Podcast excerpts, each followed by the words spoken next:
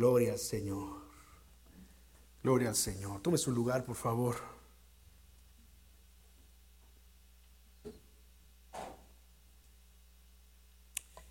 Me voy a permitir quedarme sentado hoy.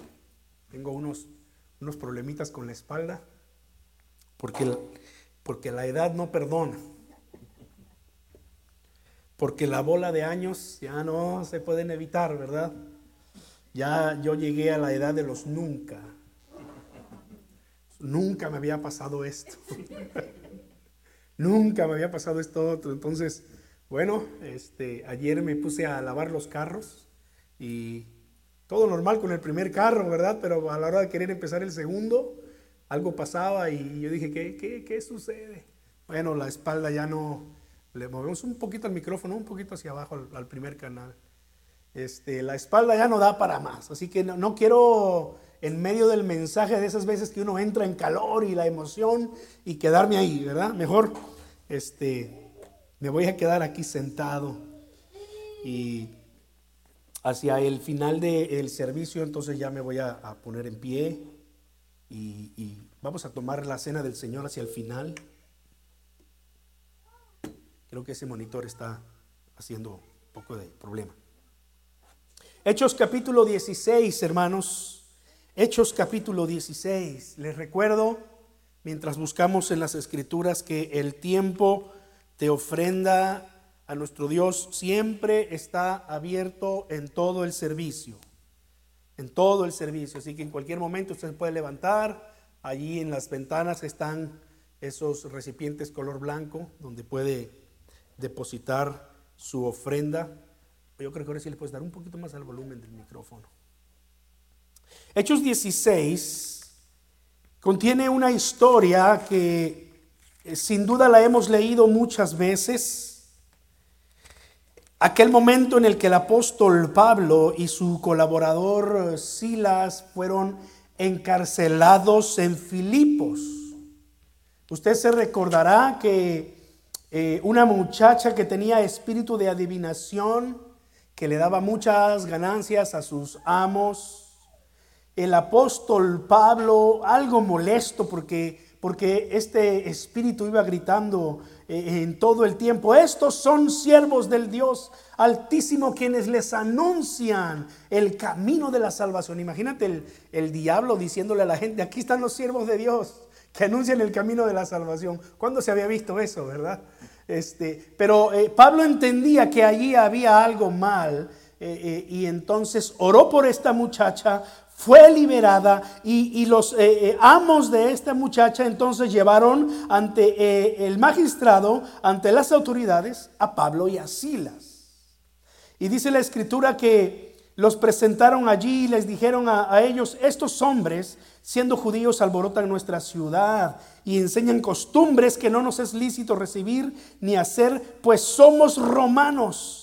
Y se agolpó el pueblo contra ellos y los magistrados, rasgándoles las ropas, ordenaron que los azotaran con varas. Después de haberles azotado mucho, los echaron en la cárcel, mandando al carcelero que los guardase con seguridad, el cual recibido este mandato los metió en el calabozo de más adentro y les aseguró los pies en el cepo. Pero a medianoche, orando, Pablo y Silas cantaban himnos a Dios y los presos los oían. Entonces sobrevino de repente un gran terremoto, de tal manera que los cimientos de la cárcel se sacudían y al instante se abrieron todas las puertas y las cadenas de todos se soltaron. Despertando el carcelero y viendo abiertas las puertas de la cárcel, sacó la espada y se iba a quitar la vida pensando que los presos habían huido. Mas Pablo clamó a gran voz diciendo, no te hagas ningún mal, pues todos estamos aquí. Él entonces pidiendo luz se precipitó adentro y temblando se postró a los pies de Pablo y de Silas y sacándolos les dijo, señores, ¿qué debo hacer para ser salvo? Ellos dijeron, cree en el Señor Jesucristo y serás salvo tú y tu casa. Padre, háblanos en tu palabra en esta tarde, Señor, en esta mañana. Señor, y permite que encontremos no solamente una historia inspiradora, pero que, que tu palabra tenga para nosotros lecciones prácticas que podamos poner por obra, Señor, en nuestro diario vivir, en nuestro diario caminar contigo, en nuestra vida y en nuestra familia. En el nombre de Jesús. Amén. Cree en el Señor Jesucristo y serás salvo tú y toda tu casa. Wow, qué preciosa promesa, qué preciosa palabra le fue dicha a aquel hombre en aquel momento. Por lo que leemos en las escrituras, este carcelero, del cual ni siquiera se sabe el nombre, pero sin duda este hombre ya había estado escuchando un poco acerca de quién era Pablo y quién era Silas. Sin duda, en medio de, aquel tiempo de oración y de, y de, cánticos, este carcelero algo había estado escuchando porque, porque cuando entró a la parte de más adentro de la cárcel, dice que cayó de rodillas y temblando le dijo a Pablo, le preguntó a Pablo y a Silas, señores, ¿qué debo hacer para ser salvo? ¿Cómo él sabría que tenía necesidad de salvación si no es que ya lo había escuchado? Eh, quizás cuando Pablo y Silas oraban y cantaban o posiblemente desde antes. Y la respuesta de Pablo que ya leímos fue, cree en el Señor Jesucristo y serás salvo tú y toda tu casa. He aquí un pasaje con promesa para nosotros. La promesa de la palabra del Señor es que si tú crees de todo tu corazón en el Señor Jesucristo, si tú le haces el Señor de tu vida, si tú vives conforme a su palabra y le honras, la promesa es que tú y tu casa van a recibir la salvación. Pero esta salvación no es automática, no es así como que por arte de magia, no es que ya tú creíste y tú te acercaste y ya todo va a estar bien. Tienes algo que hacer, tienes un trabajo importante que hacer con tu familia para que esta porción de la escritura se pueda cumplir. Así que a la luz de este texto y del contexto histórico que lo acompaña, yo voy a tratar de encontrar cuatro lecciones eh, para nosotros que son prácticas y que estoy seguro que estas cuatro lecciones, hermanos, nos van a ayudar para que este texto sea una realidad. Cree en el Señor Jesucristo y serás salvo tú y toda tu casa. Yo estoy seguro que estos eh, principios funcionan porque mi esposa y yo los hemos puesto en práctica con nuestros hijos, hermanos, y hasta este momento nos están funcionando. Por supuesto, ha llegado la, la edad de mis hijas en donde ya ellas toman sus propias decisiones. Desde antes de los 18, mi hija mayor ya me venía diciendo, papi, a los 18 años ya me puedo poner un tatuaje si yo quiero. Le dije, hija, a los 18 tú serás mayor de edad, pero mientras, mientras tú estés en casa y aceptes mi consejo, mi consejo es no lo hagas. Miren, eh, no vamos a discutir aquí el asunto de que si es o no válido un, un eh, tatuaje, que, sí que dice la Biblia, que sí que piensa Dios. No es el momento, ¿verdad? Pero eh, buenos amigos míos me han dicho, no dejes que tus hijas se tatúen, porque llega el día en que se lo van a querer quitar y, no es así nada más de me lo quito. Eddie fue uno de ellos. Dice, no dejes. Entonces, uno enseña, uno hace su trabajo, pero llega el día en el que ellos toman sus propias decisiones. Pero ¿sabes cuál es el secreto? Que no es un secreto realmente es que tú ya tuviste 18 o 21 años de estarle enseñando lo que dice la palabra del Señor. Así que bueno, no me voy a, adelantar tanto en, estos principios. Por ahora quiero, quiero decir que, que como padres, como padres cristianos, no tenemos mayor anhelo, hablo ya de manera personal junto con mi esposa, no tenemos mayor anhelo que ver a nuestros hijos caminar en la fe de Jesucristo.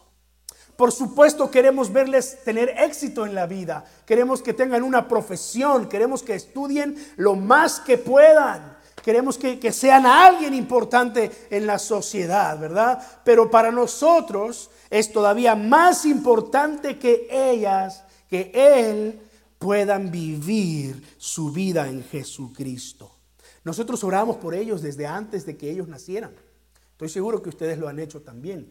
Desde antes que ellos nacieran, nosotros estamos orando por ellos. Yo me recuerdo poner las manos en el vientre de mi esposa y no solo hablar con, mis hijos, pero orar por ellos, eh, deseando que, que un día ellos puedan abrazar nuestra fe, nuestros valores y poder orientarlos hacia las cosas de Dios.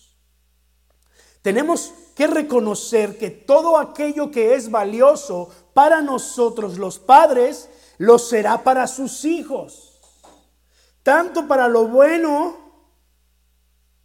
como para lo malo. Eso es así. Porque los vicios que tenemos, las malas costumbres que tengamos y que prolonguemos en nuestra vida práctica van a ser transmitidos a nuestros hijos por la sencilla razón de que ellos están creciendo con nosotros y nos están viendo actuar. Y ellos internalizan en su mente que esa conducta es normal. Por eso, hermanos, ustedes no deben tolerar la violencia en la familia.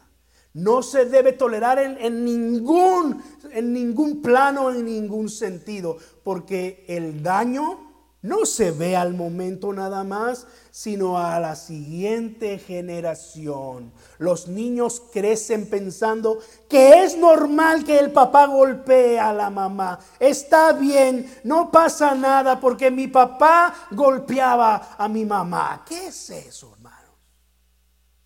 Es que las cosas que son valiosas para nosotros, las cosas que son importantes, son aquellas que nosotros insistimos y que nosotros hacemos en todo el tiempo. Esas cosas se transfieren a nuestros hijos.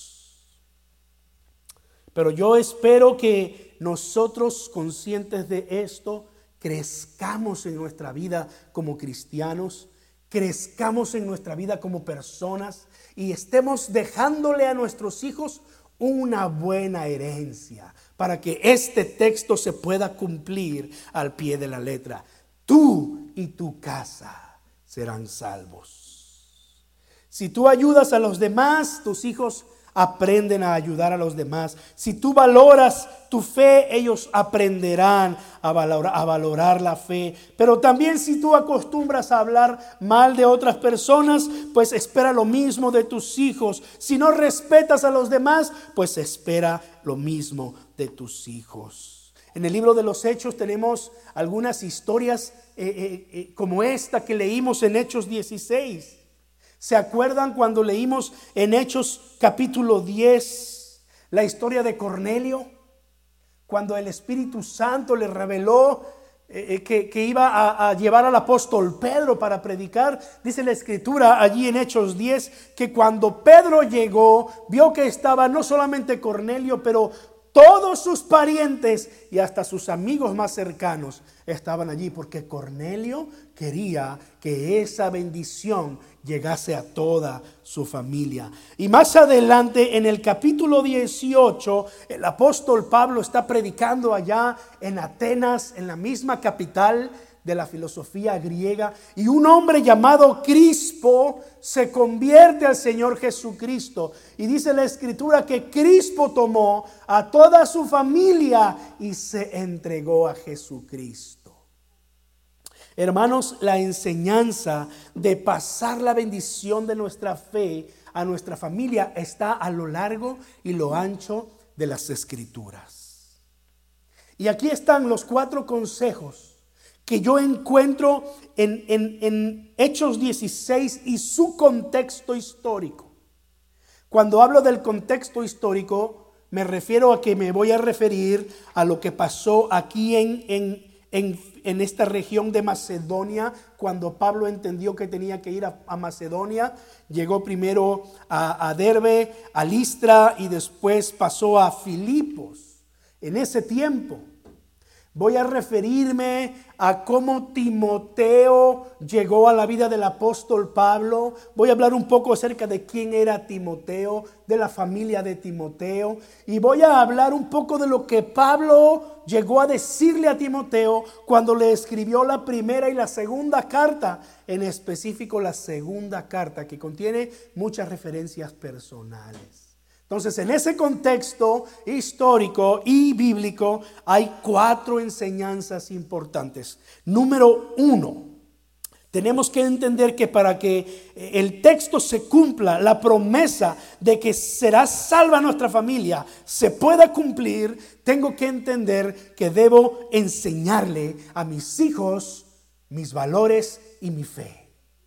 Tengo que enseñarles a mis hijos mis valores y mi fe. No es, suficiente con el que yo crea, tengo que insistirle a, ellos.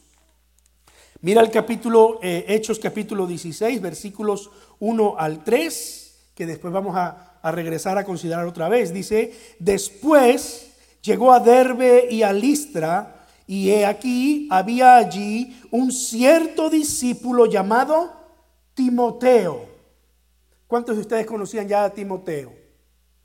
¿Cuántos de ustedes sabían que él era hijo de un padre griego y de madre judía?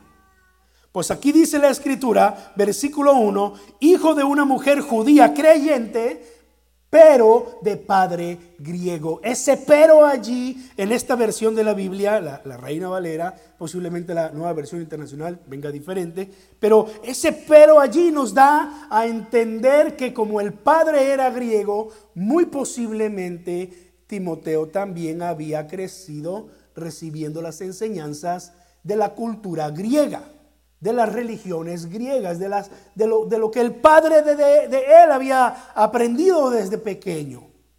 Pero dice el versículo 2, y daban buen testimonio de él los hermanos que estaban en Listra y en Iconio. Y quiso Pablo que éste fuese con él, y tomándole le circuncidó por causa de los judíos que había en aquellos lugares, porque todos sabían que su padre era griego. Segunda vez que se menciona esto. Ahora vea segunda epístola de Pablo a Timoteo. Segunda a Timoteo, capítulo 1, versículo 5. Tú puedes leer después desde el versículo 3, pero mira cómo dice el versículo 5. Es Pablo escribiéndole a Timoteo, trayendo a la memoria la fe no fingida que hay en ti. La fe no fingida que hay en ti la cual habitó primero en tu abuela Loida y en tu madre Eunice, y estoy seguro que en ti también. Mira cómo la, la abuela Loida es mencionada aquí. La verdad es que como el padre era griego, el trabajo tenía que tener cierto refuerzo. Y no solamente eh, eh, eh, su madre Eunice se encargó de instruir, de enseñarle a Timoteo, pero la abuelita vino e hizo un refuerzo importante. Tan es así que el apóstol Pablo la reconoce y cuando le escribe a Timoteo le dice, eh, la fe que habitó primero en tu abuela Loida, tu abuela Loida le enseñó a tu madre Eunice y tu madre Eunice te ha enseñado a ti. Ahora yo aquí estoy viendo que todavía no, todavía no hay abuelos. Nadie es abuelo aquí, ¿verdad? Pero posiblemente allá en el otro lado del mundo, a través del Internet, hay abuelos que están escuchando el mensaje. Abuelos tienen un gran trabajo que hacer con sus nietos. Y si algún día Dios nos concede a nosotros la dicha de ser abuelos, ya saben que tenemos que hacer trabajo de reforzamiento, ¿verdad? Para que nuestros hijos y nuestros nietos, porque es lo que hemos cantado en el, en el último canto que estuvimos cantando esta mañana, ¿verdad? A tus hijos y los hijos de tus hijos, que son que son tus nietos, para que ellos puedan ser enseñados, ser instruidos en el camino de la fe. Dice la escritura que, que Eunice era una fiel judía creyente y como una fiel judía creyente, ella conocía perfectamente Deuteronomio capítulo 6 versículos 4 al 7, que dice, oye Israel, el Señor nuestro Dios, el Señor uno es, y amarás al Señor tu Dios de todo tu corazón y de toda tu alma y con todas tus fuerzas. Estas palabras que yo te mando hoy estarán sobre tu corazón y las repetirás a tus hijos y hablarás de ellas estando en tu casa y andando por el camino y al acostarte y cuando te levantes. Sin duda, Eunice conocía esta parte de la escritura y era fiel en cumplirla.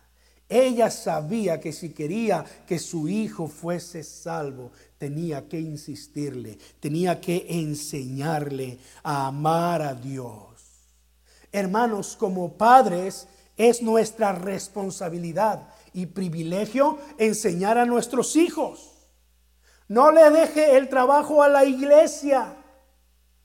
Gracias a Dios porque la iglesia hace un buen trabajo. Por lo menos esta iglesia hace un buen trabajo con los niños. Y el trabajo con los jóvenes también ahí va poco a poco cobrando fuerza. Pero no le deje el trabajo a la iglesia. Sus hijos pasan escasas dos horas aquí en la iglesia, pero pasan el resto del tiempo con usted o en la escuela. Por lo tanto, no le deje este trabajo a la, a la iglesia. Tampoco se lo deje a la escuela. Mucho menos, hermano. Mucho menos, por favor, se lo deje al YouTube. A veces nosotros para que nuestros hijos no estén molestando, los conectamos al YouTube. ¿Verdad? ¿Cuántos se identifican conmigo en esto? ¿Verdad? Yo aprendí que no era bueno darle a los niños eh, estos dispositivos tan, tan temprano en su vida, pero ah, qué difícil era batallar contra corriente. Con mis dos hijas mayores no, no hubo tanto problema porque cuando eran chiquitas yo ni siquiera sabía que habría, había celulares, ¿verdad? Bueno, sí ya sabía, no estoy bromeando. Este, y, ya tenía uno de esos viejitos que se abrían así, ¿verdad?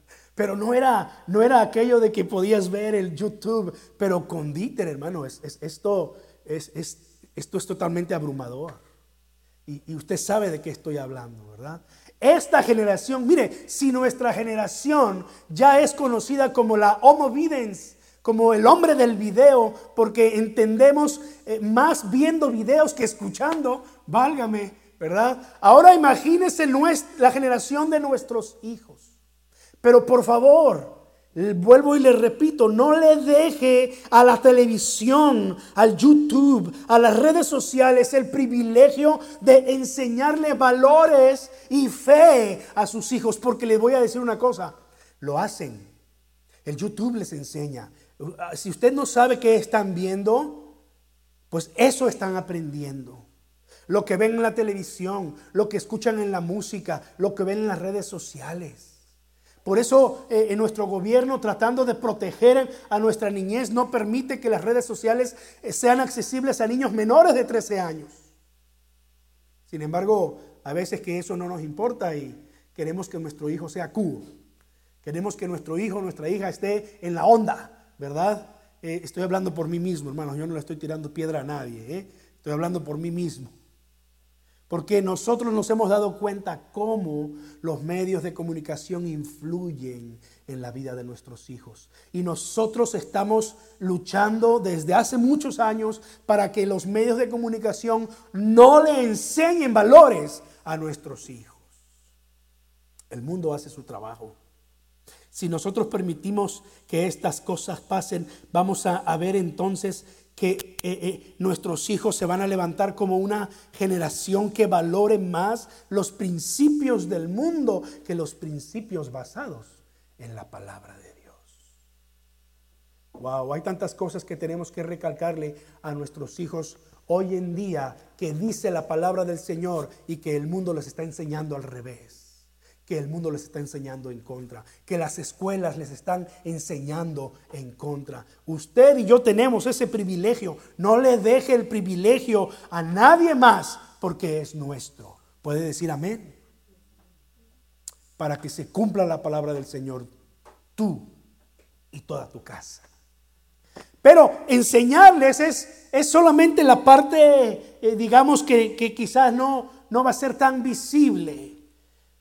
Quizás sea la parte más fácil porque, porque decir es fácil, pero hacer es difícil.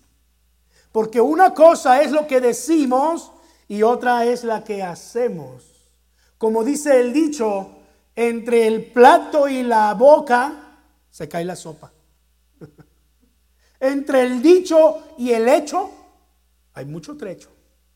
Y no sé qué otros dichos puedan conocer, ¿verdad? Y, decir. Pero esta es la segunda enseñanza que nosotros encontramos en este contexto del que Pablo está hablando y que Pablo había estado viviendo en ese lugar en, Filipos y, en Listra eh, eh, y en todos estos lugares de, de Hechos capítulo 16. Número dos, modélales a Cristo.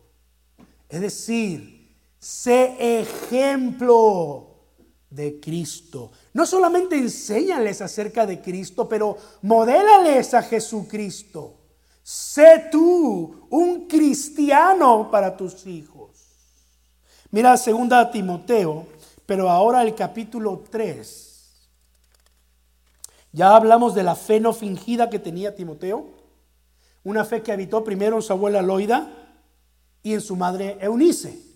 Ahora capítulo 3 versículos 14 y 15 dice, Pablo diciéndole a Timoteo, pero persiste tú en lo que has aprendido y te persuadiste, sabiendo de quién has aprendido.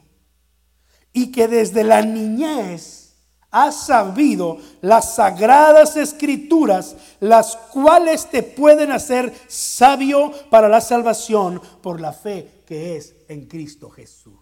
¡Wow! ¡Qué palabras tan desafiantes para nosotros! Persiste en lo que has aprendido y te persuadiste, sabiendo de quién has aprendido. Hermanos, en mi caso yo puedo decirlo, yo aprendí de mi madre en los años de mi adolescencia, que yo me quería desviar del camino, que yo no quería ir a la iglesia, que yo no quería nada con Dios. Mi madre no dejó de orar por mí, mi madre no dejó de insistirme, mi madre no dejó de asistir a la iglesia, mi madre no dejaba de orar. Yo tengo la imagen viva en mi mente de mi madre doblando sus rodillas al pie de mi cama, orando. Y me despertaba eso me despertaba en las mañanas y, yo la veía a ella arrodillada orando. Yo aprendí de ella y tengo mucho que aprender todavía de ella. Pero la escritura nos dice entonces que cuando nosotros modelamos a Cristo, somos para nuestros hijos un ejemplo de lo que es la fe, entonces todo aquello que les enseñamos con palabras tiene sentido, cobra fuerza y se afianza en el corazón de nuestros hijos. Por eso Pablo le dice a Timoteo, persiste en lo que has aprendido y te persuadiste, porque sabes de quién has aprendido. ¿Recuerda usted que el padre de Timoteo era griego? Y que al tiempo en el que Pablo conoció a Timoteo y, y Pablo quiso que fuese con él, dice que lo llevó a circuncidar porque no había sido circuncidado. Algo que la madre y la abuela no habían logrado fue circuncidar a su hijo.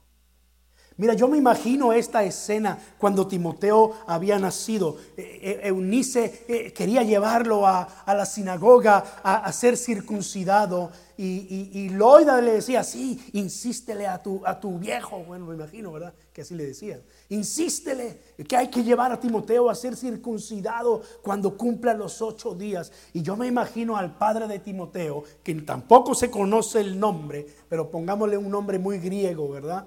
Este, no vas a llevar a mi hijo a que hagan una de esas cosas que hacen en tu religión. No me vas a circuncidar a mi hijo. No, no, no, no. Mi hijo va a crecer estudiando a los epicúreos, a los estoicos. Mi hijo va a crecer estudiando a Sócrates, Platón y Aristóteles. ¿Quiénes son esos?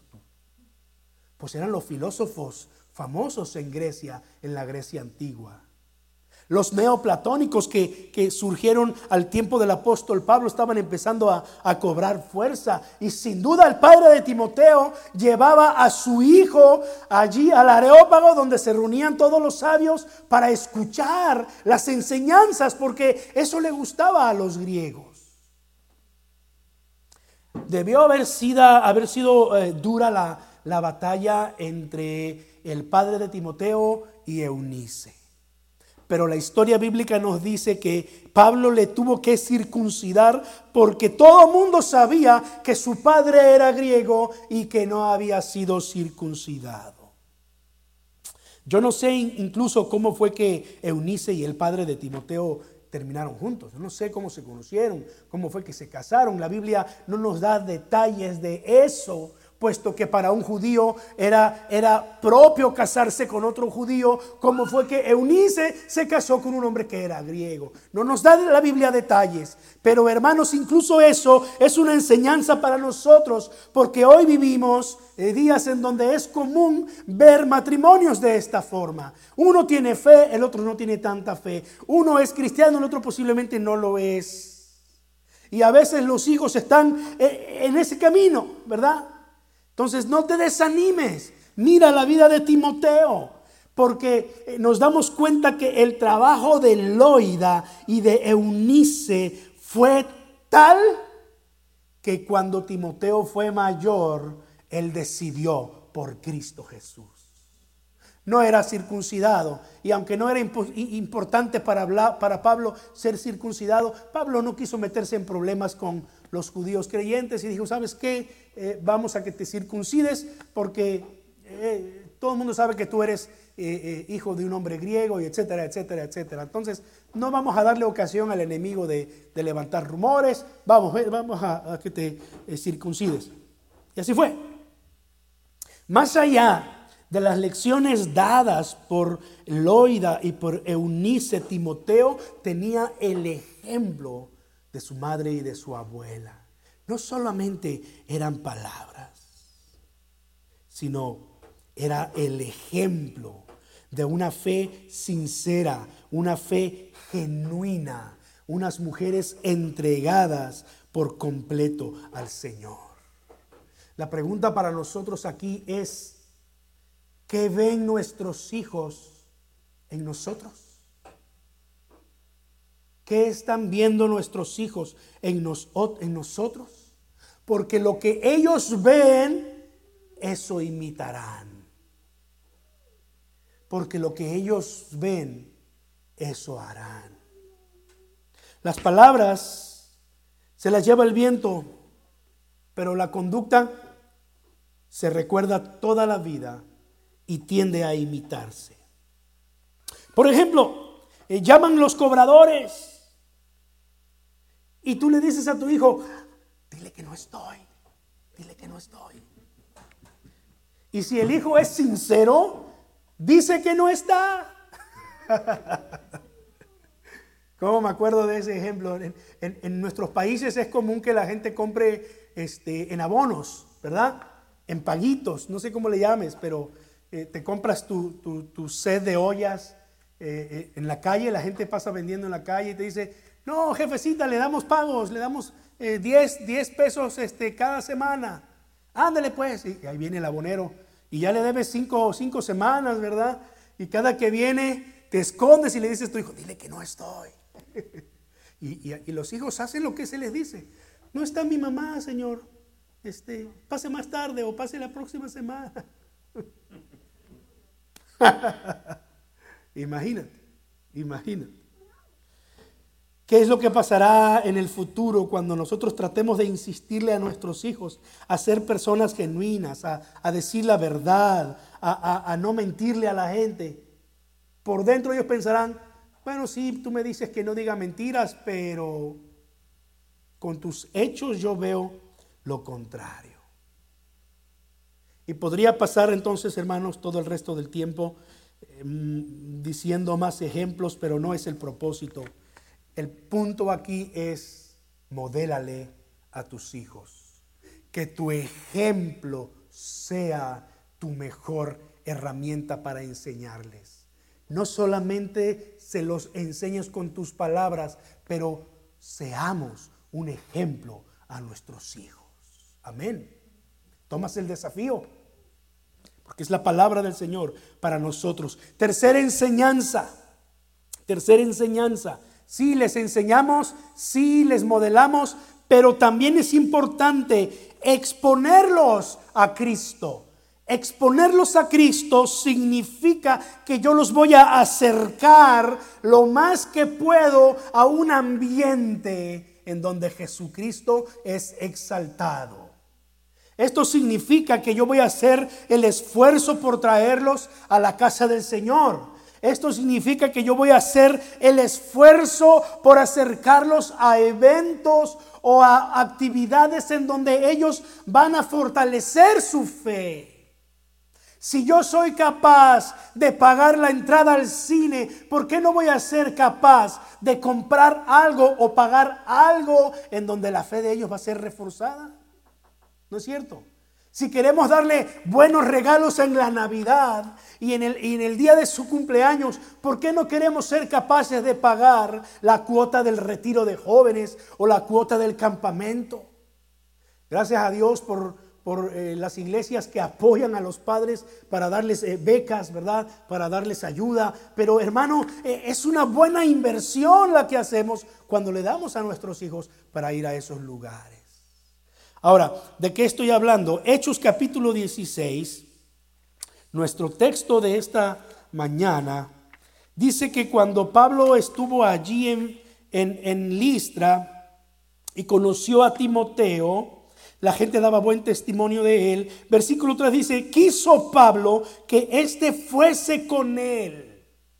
Cuando Pablo vio el buen testimonio y escuchó el del buen testimonio de Timoteo, Pablo inmediatamente pensó, dijo e hizo lo posible porque Timoteo fuese con él. Vio en él un colaborador importante. Vio en él un joven a quien podía enseñar y pulir para predicar el Evangelio por todas partes. Pero este es el punto. Timoteo no solamente estaba listo, pero la familia de Timoteo estaba lista para dejarlo ir.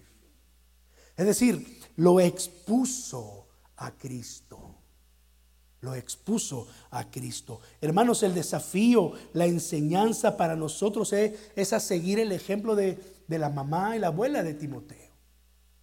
Madre, el apóstol Pablo me está invitando a irme con él.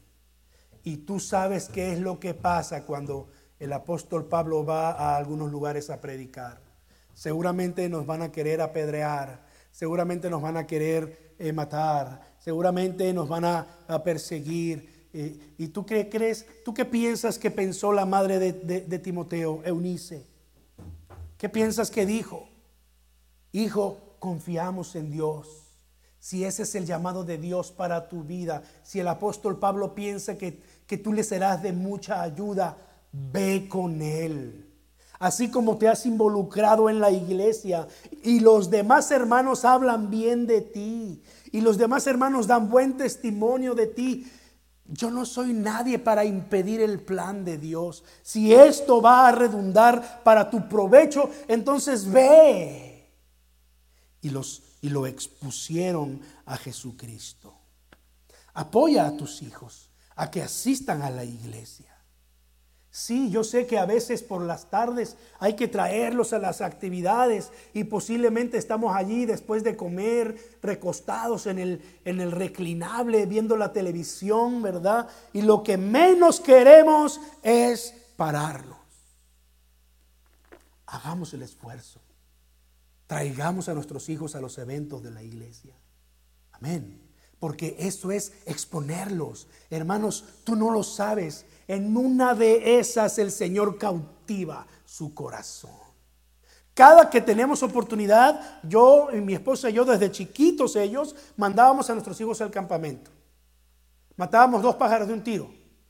Lo edificábamos en su fe y tenemos una semana libre. ¿Cuántos dicen amén a eso? y hasta, hasta la fecha de hoy, si hay un evento y mi hijo dice, mami, quiero ir, papi, quiero ir, ve, participa, ¿verdad? Eh, eh, mucha gente sabe que el, Bible Quizzing eh, no es una clase fácil de tomar porque requiere disciplina de hacer tareas en casa, de memorizar versos, etcétera. Pues nosotros insistimos a nuestros hijos, ustedes van a esa clase. Y ellos al principio no querían, después le tomaron un poco de, de gusto, ¿verdad? Pero este es una clase que les costaba algo de trabajo porque les requería disciplina. Pero nosotros sabíamos que iban a aprender mucho y ahí estábamos empujándolos. Claro que sí. Y este sábado hay concurso y no sé qué par. Vamos. Si no podemos manejarnos, trepamos a la banda de la iglesia y nos vamos con todo, pero queremos que vayas a participar. No importa que no ganes el primer lugar. Nunca lo ganaban anyways, ¿no? Pero este, era un gozo, un placer para nosotros eh, espiritual ver a nuestros hijos responder las preguntas y, ah, sí se sabían la pregunta, ¿verdad? y, crecer en su fe. Y todo esto es posible porque los estamos exponiendo a Jesucristo.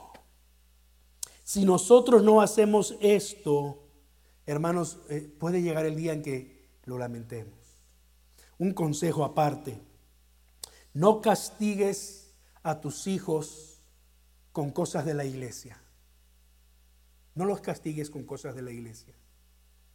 Aliéntalos a participar en las cosas de la iglesia, lo que tiene que ver con su crecimiento espiritual. Castígalos con otra cosa. Quítales sus dispositivos electrónicos, eh, desconéctaselos de la televisión, este, quítale su PlayStation o lo que tú quieras. No lo dejes salir de, de su cuarto por no sé cuánto tiempo. Haz otras cosas, pero no los castigues con cosas de la iglesia.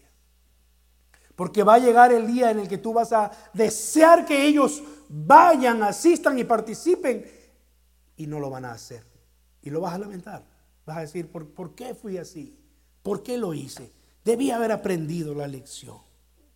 Cuando Pablo quiso que Timoteo se fuese con ellos, ni la madre ni la abuela se opusieron.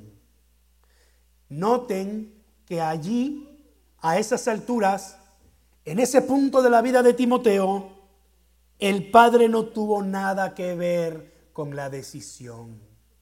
No se menciona en la historia bíblica que el padre vino y le dijo a Timoteo, hey, ¿qué va a pasar con las clases de, con las clases de platonismo en las que estamos yendo? Eso me lo estoy inventando porque eso, eso no viene en la Biblia, ¿verdad? No, no, tú no lees nada de eso. A esas alturas ya Timoteo había sido expuesto a las cosas de Dios. Tan es así que los hermanos daban buen testimonio de Timoteo. A mí nada me llenaría de, de más orgullo santo. No sé si existe eso, pero si existe, eso es lo que yo sentiría cuando otros hablen bien de mis hijos y digan, es un buen cristiano, es un buen discípulo del Señor, es un buen servidor. ¿Verdad? Porque significa que Dios nos ha dado la gracia suficiente para cumplir nuestra misión aquí con ellos. Y que se pueda decir, serás salvo tú y toda tu casa. Por último, cuarta enseñanza. La primera dijimos, enséñales. La segunda dijimos, modélales. La tercera fue, exponlos a Cristo. Y la cuarta, es la última, pero no es la, la menos importante. Ora siempre por ellos. Ora por ellos. Siempre. Segunda a Timoteo capítulo 1, otra vez. Ese texto. Segunda a Timoteo capítulo 1. Pablo, siervo de Dios y apóstol de Jesucristo, por la voluntad de Dios, según la promesa de la vida que es en Cristo, a Timoteo. Recuerda, es la epístola a Timoteo. Es una carta a Timoteo. ¿Cómo le llama allí a Timoteo? Amado hijo. ¿Verdad? Amado hijo. ¿Tú sabes cuántas veces Pablo le llega a decir a Timoteo, mi hijo en el Señor? Innumerables veces. Y esta es solamente una de ellas. A Timoteo, amado hijo, gracia, misericordia y paz de Dios Padre y de Jesucristo nuestro Señor. Doy gracias, versículo 3, a Dios al cual sirvo desde mis mayores con limpia conciencia de que sin cesar me acuerdo de ti en mis oraciones noche y día. Ahora, tal vez tú me digas, a Timoteo no era hijo de Pablo, pastor. O sea, ese, ese principio no se aplica. No, no, espérame, sí se aplica. Porque en verdad que Pablo consideraba a Timoteo y a, y a otros de sus colaboradores como su hijo. No solamente su hijo espiritual o su hijo en la, en la fe, pero eran tan cercanos a él que los llamaba de esa forma, mi hijo. Estoy incluso convencido, estoy seguro que Eunice y Loida también oraban continuamente por Timoteo. No había otra forma de tener éxito en la misión como madre y abuela. No hay otra forma en que tú y yo como padres tengamos éxito en nuestra misión con nuestros hijos si no es a través de la oración. Es la oración que nos permite acceder a la gracia de Dios. ¿No lo crees así? Es la oración la que nos va a sacar adelante en medio de circunstancias difíciles, en los años más difíciles de nuestros hijos, cuando están en la adolescencia, que algunos han llamado atinadamente aborrecencia, porque se la pasan aborrecidos casi la mayor parte del tiempo. Hasta el, este, eh, Salomón, el sabio Salomón dijo, ¿verdad? Eh, alégrate joven en tu juventud. No te enojes, no te des al enojo, deja el enojo, deja la ira. Porque parece que eso acompaña la vida de los, de los adolescentes, de los jóvenes. En esos años más difíciles, hermanos, la oración es lo que te va a mantener enfocado, es lo que te va a mantener en pie. Algunos de ustedes apenas empiezan. Y posiblemente ya tú estás sintiendo la carga de lo que es ser un padre, una madre. Pues déjame decirte que se complica cuando, sean, cuando son adolescentes. Y yo digo, ay, gracias a Dios mis hijos ya, ya son, dos de ellas ya son mayores de edad, eh, cuatro años más y el otro va a ser mayor de edad, ya poco, vamos a salir poco a poco de ellos. Y viene otro y me echa a perder la vida y me dice, ni creas que cuando ya se casaron te libras de ellos. Porque esta es la verdad. Un padre siempre será un padre, pero una madre lo será para toda la vida. Eso es lo que dicen los dichos. Eso es lo que dicen los abuelos. Y es cierto. Yo veo a mi madre preocupada por mi hermano cuando se enferma. Yo vi a mi madre atormentada cuando mi hermana murió. Y yo digo, ya somos mayores, ya somos grandes, pero no puede evitar preocuparse y no le podemos evitar orar por nosotros. Y es un ejemplo para mí, sin duda, porque sé que algún día, cuando mis hijos sean adultos, tengan su propia familia, Dios no lo quiera, se enfrenten a situaciones difíciles en donde requieran que el padre o la madre los rescaten, allí vamos a estar si Dios nos da vida. Porque aprendemos en la palabra del Señor, que vamos a estar orando por ellos siempre. Como lo decía al principio del mensaje, oramos desde antes de que ellos nacieran y seguimos orando en este tiempo. Termino con esta parte de la escritura. Quizá esta lección de orar por nuestros hijos nos la ha dado de la mejor manera Job, el justo Job. Tú puedes ir al capítulo 1. Los primeros cinco versículos resumen lo que era la vida cotidiana de Job.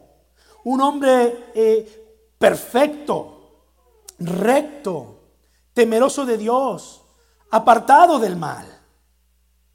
Tenía siete hijos y tres hijas. Era un hombre riquísimo. No había hombre más rico que él en aquella tierra. Y dice que sus hijos iban y hacían banquetes cada uno en su día y enviaban a llamar a sus tres hermanas para que comiesen y bebiesen con ellos. Y acontecía que habiendo pasado el turno de los días del convite, Job enviaba y los santificaba. ¿Qué significa los? Job enviaba. Los mandaba a llamar. Job los llamaba y los santificaba. Y se levantaba de mañana y ofrecía sacrificios y holocaustos conforme al número de cada uno de ellos. Imagínate, diez holocaustos, orando por sus hijos, santificando, purificando a sus hijos, porque decía Job, quizá habrán pecado mis hijos y habrán blasfemado contra Dios en sus corazones de esta manera hacía todos los días. Wow. Cuando usted y yo entendemos que orar por nuestros hijos siempre, en todo tiempo, hermano, las otras cosas se van a acomodar de una manera más fácil para nosotros, eh, de una manera que, que podemos centrar a ellas con la gracia de Dios para, para poder cumplirlas a cabalidad. Le vamos a dar cuentas a Dios por nuestros hijos. Téngalo por seguro. La, cuestión aquí es, ¿y qué cuentas le vamos a dar a, nuestros, a Dios de nuestros hijos? ¿Qué le vamos a decir a Dios? ¿Valdrán nuestras excusas delante de Dios? No. Porque no solamente en la Biblia, pero en la vida tenemos ejemplos de personas que incluso lucharon solos por sacar adelante a su familia. Y sus hijos se convirtieron en grandes hombres de fe y de influencia en la sociedad. Hermanos, por lo menos que nos pase como, como Noé. La escritura dice que la gente se burlaba de él. Sin duda él tuvo oportunidad para decirle al mundo, hey, viene el juicio de Dios, arrepiéntanse. Pero la gente se burlaba de él, se casaban y se daban en casamiento. Pero a lo menos que nos pase como a Noé, que nuestra familia sea salva. Si no alcanzamos a ganar a otros para Cristo por alguna razón, por lo menos que ganes a tus hijos y a sus familias. Porque no nada más se salvaron los hijos de Noé, también se salvaron sus esposas. Amén. Así que tenemos un gran desafío, hermanos, que la palabra del Señor se cumpla en, en nuestra vida. Cree en el Señor Jesucristo y serás salvo tú y tu casa. Amén. Padre Celestial, pongo en tus manos la vida de tu iglesia. Mi oración, Señor, es que ministres y bendigas nuestra vida en tal forma, mi Dios, que cumplamos nuestra misión con nuestros hijos para enseñarles tu palabra. Señor, te pido por cada familia en este lugar, mi Dios, en el bendito nombre de Jesús, que ellos puedan eh, recibir tu gracia, Señor, y tu gracia sea suficiente para que ellos puedan cumplir esta tarea, Señor y podamos ministrar a nuestros hijos en tal forma de hacer de ellos hombres y mujeres de fe y de buena influencia en la sociedad. En el nombre de Jesús. Amén. Miren, el tiempo ya nos ganó, pero yo quiero darles un regalo.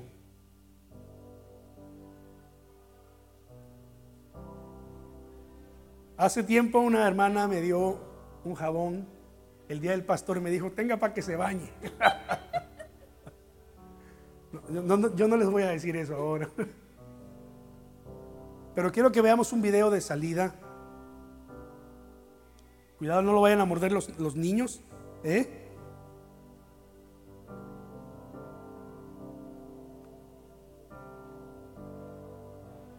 Quiero que veamos un video de salida para que eh, nos inspiremos un poco y veamos este veamos el significado de estos de estos jabones. Tú ves ahí un jabón, pero en las manos adecuadas tú puedes formar hermosas figuras con ellos. ¿Verdad? Entonces hay un video ahí que quiero que, veamos, a ver si, a ver si aparece.